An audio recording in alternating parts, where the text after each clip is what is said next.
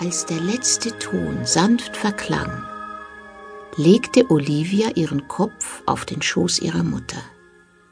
Versuch zu schlafen, und wenn du wieder aufwachst, sind wir in Italien, sagte ihre Mutter leise. Olivia lauschte dem Dröhnen der Triebwerke. Dann schloss sie die Augen und stellte sich die wunderbaren Kostüme vor, die ihre Urgroßmutter Leonora für die Oper in Italien genäht hatte.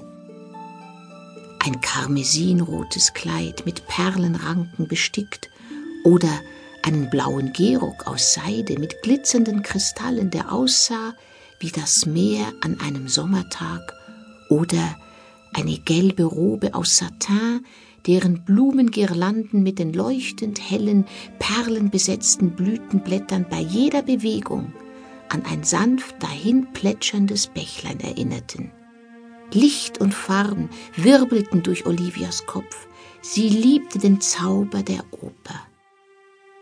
Die Geschichten von Schönheit und Schmerz zogen sie immer wieder in ihren Bann, und die Sänger in ihren Kostümen beflügelten ihre Fantasie.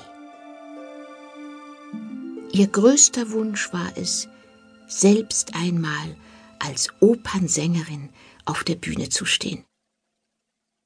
Als Olivia die Augen öffnete, war das Flugzeug schon im Landeanflug. Nach der Landung in Mailand holte sie zusammen mit ihrer Mutter das Gepäck und sie winkten ein Taxi heran. Via Giotto Sette, per favore, sagte Olivias Mutter zu dem Fahrer. Dann wandte sie sich an ihre Tochter. Die Wohnung steht schon fast ein ganzes Jahr leer. Hoffentlich sind nicht die Mäuse eingezogen. Nachdem Olivia und ihre Mutter vor Urgroßmutters Haus aus dem Taxi gestiegen waren, gingen sie die ausgetretenen Steinstufen zur Wohnung hinauf. Sie schlossen auf und stellten in der Diele ihre Taschen ab. Olivias Mutter eilte in alle Räume, riss die Fenster auf und öffnete die Läden. Der aufgewirbelte Staub tanzte in den Sonnenstrahlen und kühle Morgenluft strömte in die Räume. Ist es nicht schön hier? sagte Olivias Mutter aufgekratzt. Ich hol uns etwas zu essen. Du bleibst am besten hier und richtest dich schon mal ein. Ich bin gleich wieder da.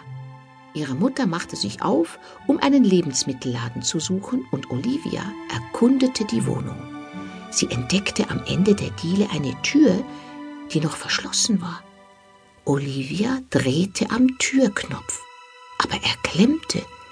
Kräftig drückte sie dagegen, da sprang die Tür auf und sie stolperte in das Zimmer.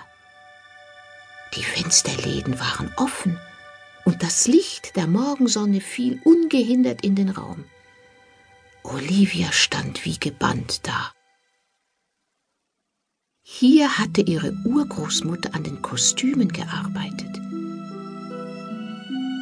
In der Ecke stand eine kopflose Ankleidepuppe in einem umwerfenden Kleid, das über und über mit glitzernden Glasperlen besetzt war. Es sah aus, als wäre es aus Eis und Schneeflocken gewebt. Neben dem Fenster entdeckte Olivia einen Stuhl mit rotem Samtpolster und einen kleinen Tisch, auf dem das Nähzeug ihrer Urgroßmutter lag. Den Boden bedeckte ein abgewetzter Perserteppich und in der Ecke stand ein altes Grammophon. Olivia drehte an der Kurbel und senkte die Nadel auf die alte Schellackplatte